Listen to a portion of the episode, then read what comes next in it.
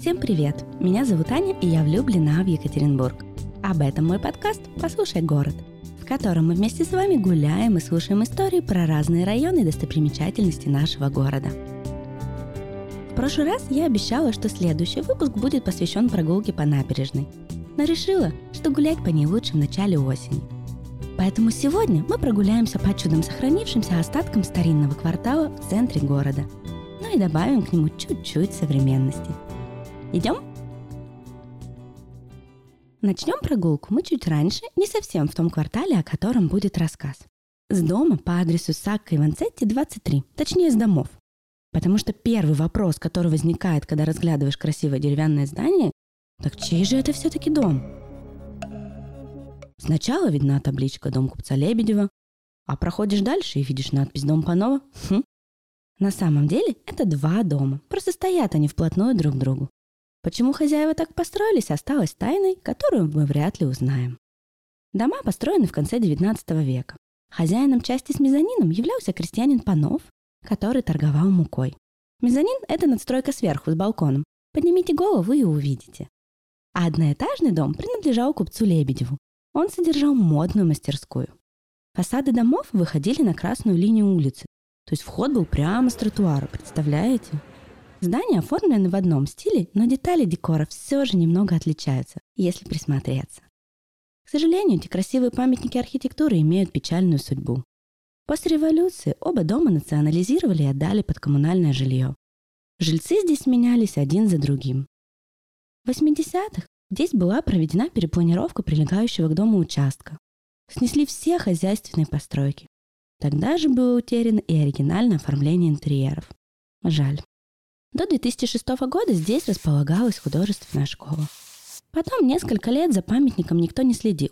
В нем поселились бездомные, и оно постепенно разрушалось. Сейчас в нем частично нет стекол. Правда, когда я была здесь в последний раз, мне показалось, что за этой красотой все-таки кто-то следит. Будем надеяться, что здание отреставрируют, и они снова засияют своим блеском. Очень хочется в это верить. Рядом стоят еще два резных красивых здания, дома Агафуровых. О них сейчас подробно не будем, так как татарская династия их домам я планирую посвятить отдельный выпуск. Пока можете просто посетить музей в здании номер 28 и посмотреть внутреннее убранство. А мы идем дальше. Нам предстоит большой отрезок пройти пешком по Шейкмана и Московской до поворота на улицу Октябрьской революции. Пока идете, расскажу про сам квартал. Минутка отвлечения. По дороге можно зайти на Шейкмана 9 в маленькую, но уютную кофейнку «Айвиш кофе». Мы как-то случайно набрели на нее с одной из групп экскурсантов и были удивлены, как вкусно и тепло здесь. Ну все, теперь у вас дорога, а я рассказываю про район. В центре города, окруженный советским и современным строительством, расположен квартал, уходящий своей историей еще в XVIII век. И пока у нас еще есть возможность пройтись по его улицам, с остатками гранитных плит и ощутить атмосферу старинного Екатеринбурга. Нельзя упускать такую возможность. Это квартал улиц Октябрьской и Февральской революции. Кстати, вы слышали про такие названия? В XVIII веке первые постройки за стенами города-завода располагались вдоль берега заводского пруда. Некоторое время расширение территории сдерживал земляной вал, возведенный для защиты от пугачевских войск. Но в 1825 году по проекту главного архитектора горного ведомства Малахова улицы Коробковская и Ломаевская продлили до новой улицы Северной, сейчас Челюскинцев. Правда, был и другой вариант, когда улицы хотели сделать перпендикулярными главному проспекту и даже привести к нему уже построенные дома. К счастью, реализован был план Малахова. Раньше неподалеку был перекресток с Большой Съезжей, которая сейчас называется Антона Валика. С него и начиналась улица Ломаевская. Свои названия улицы, параллельные берегу пруда, получили по фамилиям известных владельцев зданий на них. Например, Ломаев был управителем Екатеринбургского завода в конце XVIII века. А начнем мы прогулку по этому кварталу с улицы Октябрьской революции, бывшей Коробковской. Здесь сохранилось совсем немного зданий, но зато каких. Первым мы видим дом под номером 56. Каменное двухэтажное здание уже пристрой нашего времени. Здесь в XIX веке была мастерская иконописца Вяткина. Далее по этой же стороне дома 52 и 52А. По углам усадьбы, полностью сохранивший свои очертания со времен своего первого владельца. Им был подданный главной конторы капиталист Александр Кремлев. Дома были обновлены в конце 19-го, начале 20-х веков, но стоят они по-прежнему на тех же местах, как и на плане Малахова 1825 года. Один двухэтажный полукаменный, а другой одноэтажный деревянный. Отдельного внимания здесь достойна усадьба напротив, под номером 35. Усадьба Богатеева. Он, правда, не первый и не единственный владелец. Это здание видело почти 200 лет истории многих своих владельцев. А началась его история в 1830-х, когда лекарь Устинов построил небольшой одноэтажный каменный дом и стал первым его владельцем. За следующие несколько лет усадьбу расширяли, добавили второй этаж, вдоль улицы возвели каменную ограду с воротами и каменное здание служб.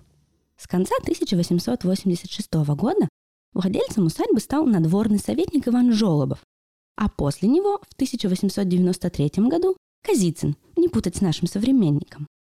Он еще увеличил объем жилого дома за счет двухэтажного пристроя. Со стороны двора вплотную к дому возвел одноэтажный каменный флигель и выстроил новые каменные службы и кучерскую.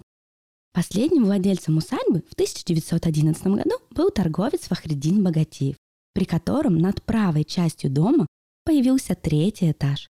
Единственная в Екатеринбурге домашняя магометанская молельня –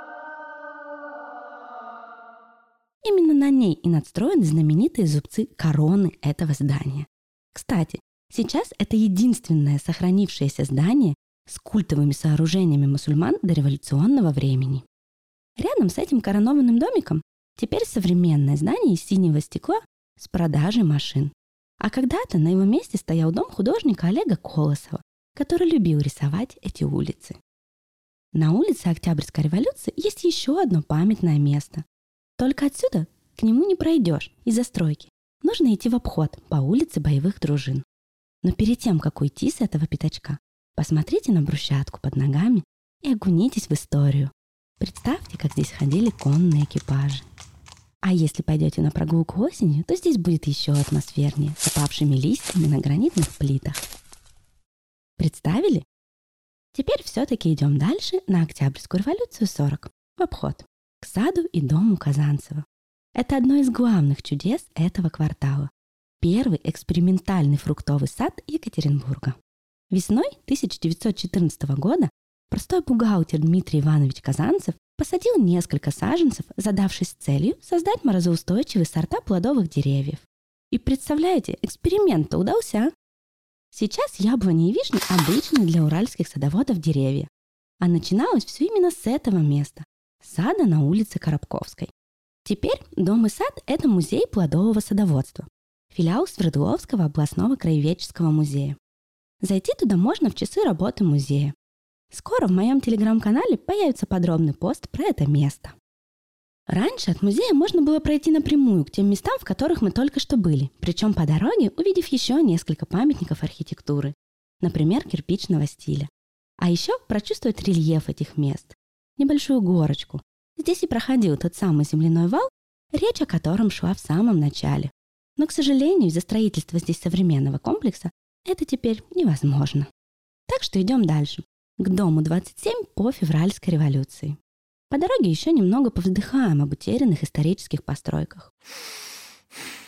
Рубленному деревянному дому Ястребова у него когда-то был номер 32, а в 90-е годы он служил мастерской художника Олега Елового и по каменному дому, бывшему под номером 38, который когда-то принадлежал купцам Блохиных.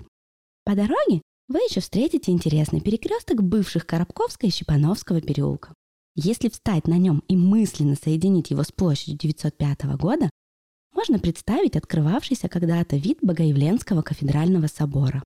А сама улица Коробковская выходила на главный проспект к торговому дому Коробковых, что на углу Ленина и улицы Вайнера. Повздыхали. А теперь любоваться красивым деревянным почти дворцом в стиле модерна на февральской революции 27. Само здание построено в 1900 году и является примером городского особняка 20 века. Здесь сохранилась даже очень красивая ограда полисадника. И говорят, что внутри сохранились уникальные камины. Правда, я пока не проверяла и не выясняла, как попасть внутрь. Обязательно узнаю и поделюсь у себя на канале. Закончить нашу прогулку предлагаю современностью. По этой же улице боевых дружин по пути обязательно обратите внимание на памятную табличку все тому же Казанцеву. Дойдите до башни и сеть и перекусите в кафе «Бродвей». После этого обязательно поднимитесь к ресторану «Барбара», чтобы сделать крутые фото в переходе от башни к отелю «Хаят». Ну а потом можно сходить и на любимую набережную.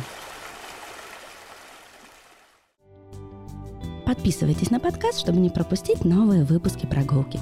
А если хотите увидеть картинки к маршруту, то в описании к этому выпуску найдете ссылку на телеграм-канал и мои контакты.